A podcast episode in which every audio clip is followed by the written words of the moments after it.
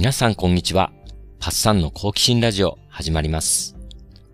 アーノルド・ミンデル著、昏睡状態の人と対話する第2回です。今回はこの本のメインの話でもあるピーターとサンディの事例についてお話しします。この話の主役はピーター。白血病にかかり、いつ亡くなってもおかしくない状態です。彼のためにプロセスワーク心理学者アーノルド・ミンデルを呼んだのは親族でした。ピーター自身は当初心理学を嫌っていたそうです。ミンデルはピーターと対話を始めます。この先の人生で成し遂げたいことはと尋ねると、夫婦の関係を改善したいと答えました。妻のサンディとはうまくいってなかったとまでは言えないけれど、繊細な感情のやりとりはできたことがなく、それが心残りだったようです。一方サンディの話は、ミンデルのパートナーであるエイミーが聞きました。彼女もまたピーターとの関係の改善を望んでいました。ミンデルはピーターと面会を重ねながら、寝ている時に見ている夢についても尋ねていきます。ミンデルにとってクライアントの状態を診断するために夢は重要なファクターなんです。だんだんピーターは自分の心の内や夢について話すことに興味を示し始めたようでした。夢について対話するうちに自分の隠された一面、今まで生きられなかった部分を自覚していくことが面白くなっていったんです。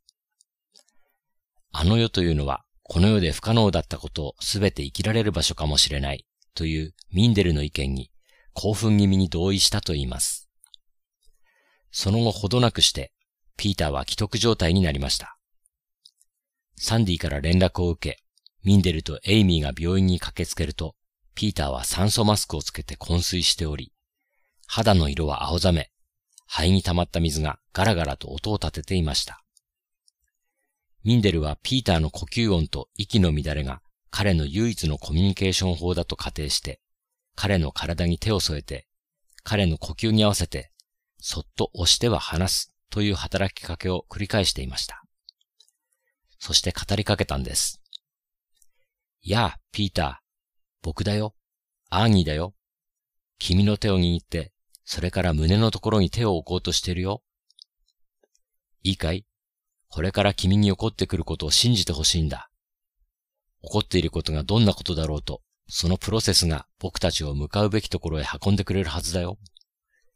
今体験している気持ちやビジョンに自分の気持ちが動いたら、それと一緒に動いてごらん。そう、そんな感じだ。ピーターは身動きしませんでしたが、激しい呼吸の音とわずかな眉の動きがミンデルの言葉に関連しているように思われました。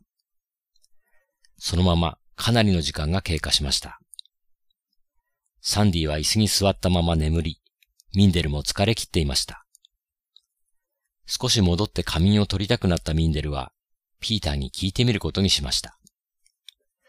もし自分がここにいることを望むなら、はっきりとしたシグナルを送ってほしい。眉の動きや肌の色の変化だけでは自分を引き止めるのには十分ではないと伝えたんです。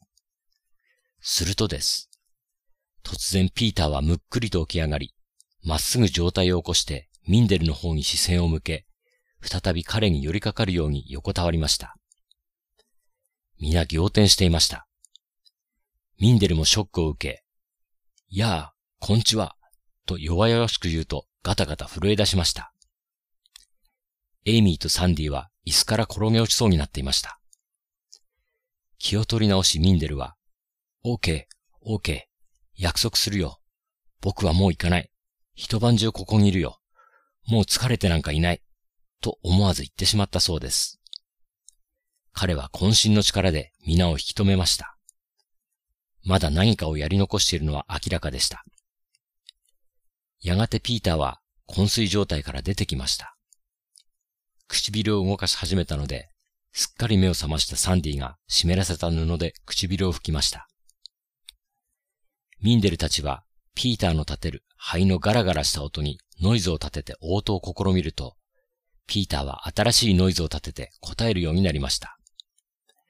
彼はミンデルたちのノイズと似たようなノイズを発し、驚いたことにそれは音遊びへと発展していきました。ピーターはミンデルたちの音楽的不協和音のリズムで腕を動かし、指揮を取り始めたんです。まるでオーケストラを指揮するようにです。ピーター、サンディ、エイミー、ミンデルの4人は夢中になって朝方まで音を立て、歌い、わめき散らしながら、この歓喜に満ちた命の祝祭を楽しみました。腕を動かすことができるようになったピーターは、サンディを抱きしめ、二人とも泣きながらお互いに対する愛を宣言しました。ミンデルとエイミーもその鮮烈な光景に心を打たれ、泣いていました。席を外そうとしましたが、ピーターとサンディはその場にいてほしいと彼らに頼んだそうです。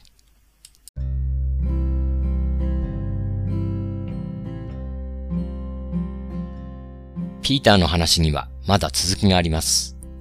彼はこの後さらに変化を巻き起こしていくんですが、それはまた次回お話しします。